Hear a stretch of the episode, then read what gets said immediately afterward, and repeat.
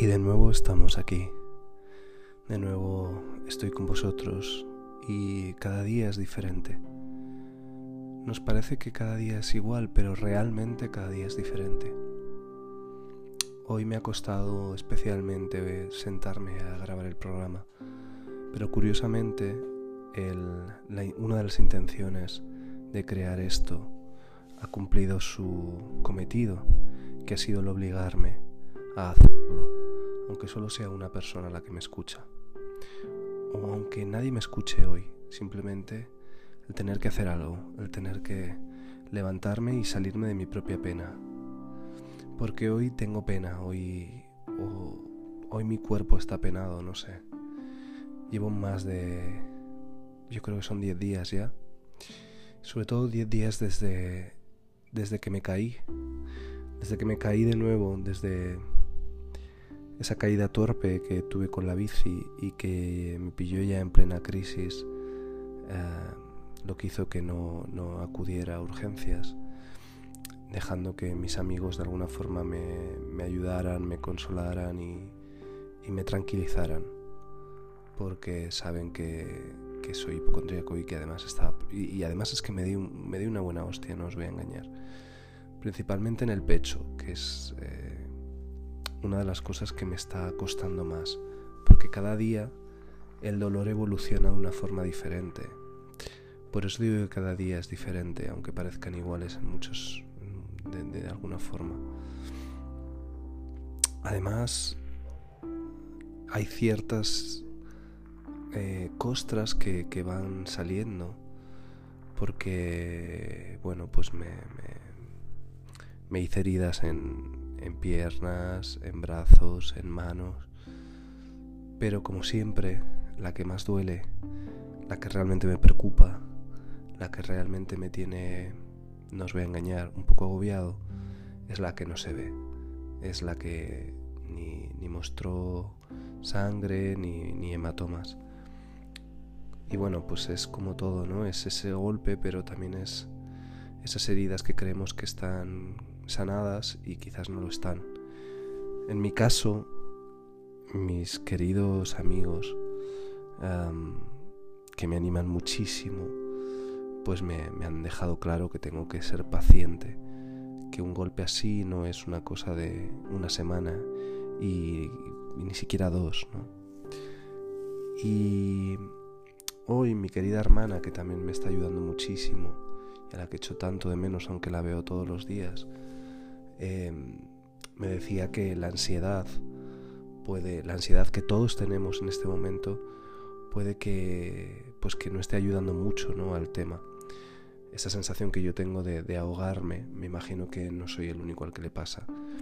Yo lo achaco a mi golpe, pero probablemente eh, esta situación excepcional que estamos viviendo hace que todos estemos así, ahogándonos y de alguna forma, ahogando la pena, em, hay, que, hay que ser fuertes y de nuevo me lo digo a mí porque hoy me cuesta y hoy me cuesta mucho, me cuesta mucho porque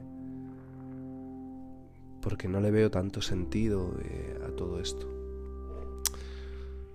Así que solo la música, de nuevo, tiene ese cometido sanador para mí. He empezado con una canción que de nuevo no es la canción que me hubiera gustado, no es la canción que me pidieron. Me la pidió mi querido Antonio que tanto me ayuda con sus palabras y que con ese optimismo que tanto envidio me sana más que casi cualquier medicamento.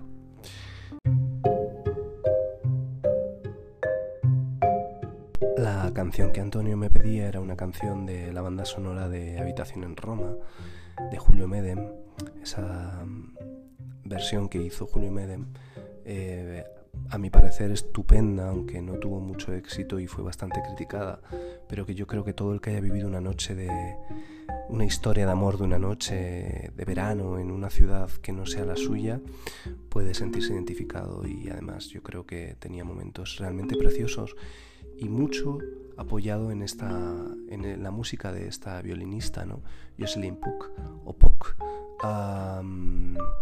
que, ya había sorprendido al mundo cuando em, ayudó o no sé si no sé cómo fue la verdad la colaboración con, con Stanley Kubrick pero que en la película I Was Shot eh, yo creo que gran parte de la fuerza de esas fiestas macabras y atractivas y que construyó el maestro se basaban o una parte importante en el sonido y en la canción de la música de, esta mujer. Eh, bueno, pues lo dicho, aunque no es ninguna de esas canciones porque por tema de derechos eh, es bastante interesante.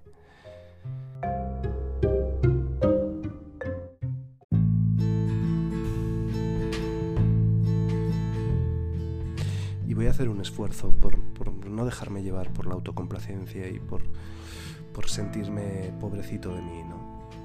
Aunque me duela, quizás el dolor, como me decía mi hermana, tiene que ver con todo lo que tenemos dentro, todo lo que tiene que salir. Y ahí es donde reflexionaba. Creo que hay heridas que creemos que han cicatrizado, pero aún no se han cerrado. Puede que haya heridas que sí se cierran, pero que tardan mucho más tiempo en realmente curar. Y pensaba en la última vez, vamos, en la anterior vez que me caí con la bici. Obviamente cuando vas en bici es uno de los riesgos que tienes que asumir. Es como, como ir en coche y como montarte en avión. Creo que si haces cosas, pues corres el riesgo de caerte. Y yo lo asumo. Y de hecho, la anterior vez, cuando me caí en septiembre, que me hice dos esguinces y que fue una caída mucho menos aparatosa y mucho más pequeñita, pero curiosamente me quedé inmovilizado. En ese momento em, yo acababa de conocer unas semanas antes a un chico, em, bueno, que empezábamos a ser amigos, éramos compañeros de gimnasio. Y esa noche, eh, esa noche bueno, esa persona me demostró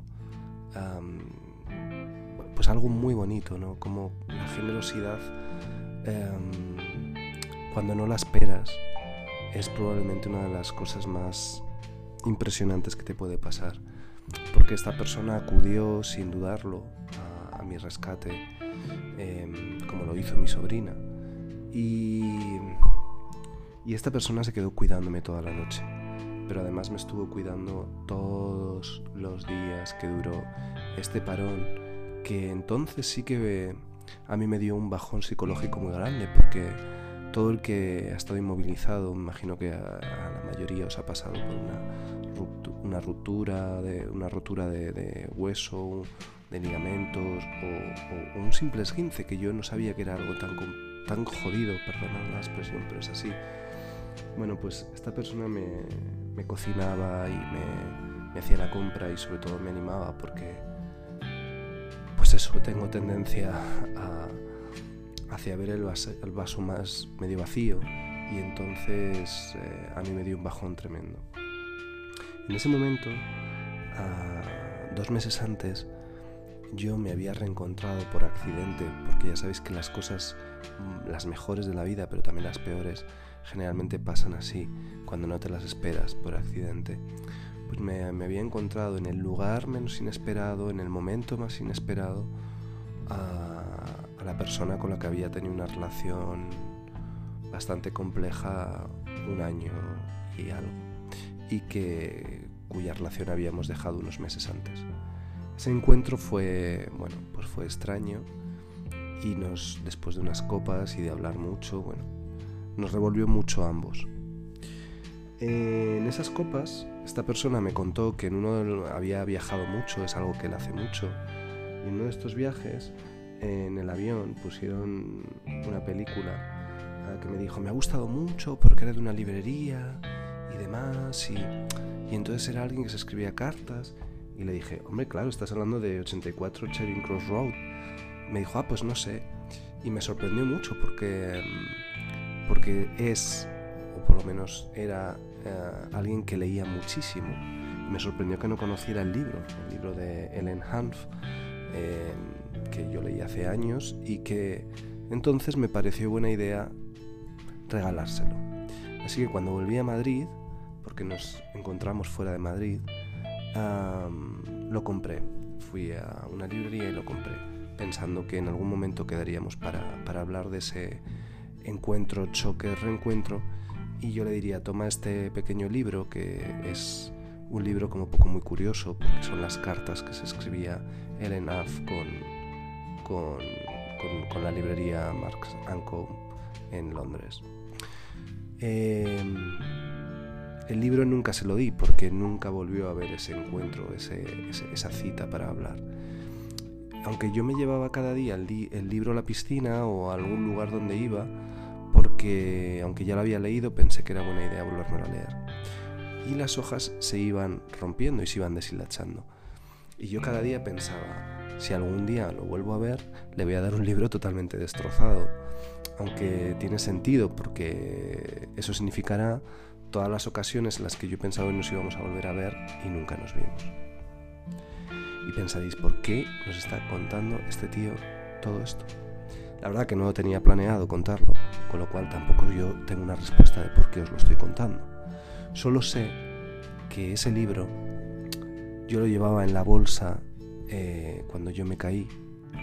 Y cuando estábamos en urgencias en septiembre, el 15 de septiembre del 2019, esta persona que yo acababa de conocer empezó a leerme el libro. Y escuchar las cartas de Len con ese sarcasmo que escribía ella con esa ironía en la que además habla de tantos libros, de tanta literatura, em, y que te transporta también a, ese momento, em, pues me emocionó muchísimo, me emocionó muchísimo porque, porque pensé que yo había comprado ese libro para ese momento, para que alguien me lo leyera en una sala de urgencias, mientras todo el mundo pasaba adelante, por cierto. Yo fui el último pero en ese momento a mí me pareció una de las mejores citas de mi vida, aunque no fue una cita como tal. Ni, ni siquiera esa relación estaba con... Eh, estaba destinada a, ser una relación mucho más allá de dos personas que se conocen y se ayudan en un momento dado y que obviamente se acaban queriendo. Bueno, y para acabar, como habéis visto, quería quería acabar de una forma mucho más reconfortante que de la que he empezado. Y se me ha ocurrido que no había mejor manera que recuperar la canción eh, icónica de, la no menos icónica película eh, de Wong Kar Wai, In the Mood for Love, y de ese maestro japonés que es Shigeru Mebayashi. La verdad que se me había ocurrido poner una canción de la película Single Man, quizás porque es como un signo ya en mi vida, ¿no? Y porque me gusta, eh, me gusta también la música que hizo para la película de Tom Ford y, ambas comparten eh, ser películas en las que la importancia de la dirección de arte, las telas e incluso yo creo que hasta el, perfume traspasa la pantalla. Así que me parecía una forma bonita de acabar. Y de hecho me ha dado bastantes ganas de volver a ver Deseando Amar. Y así os dejo deseando amar y deseando ser amado. Nos vemos mañana y, ya hará una semana de todo esto, de este podcast.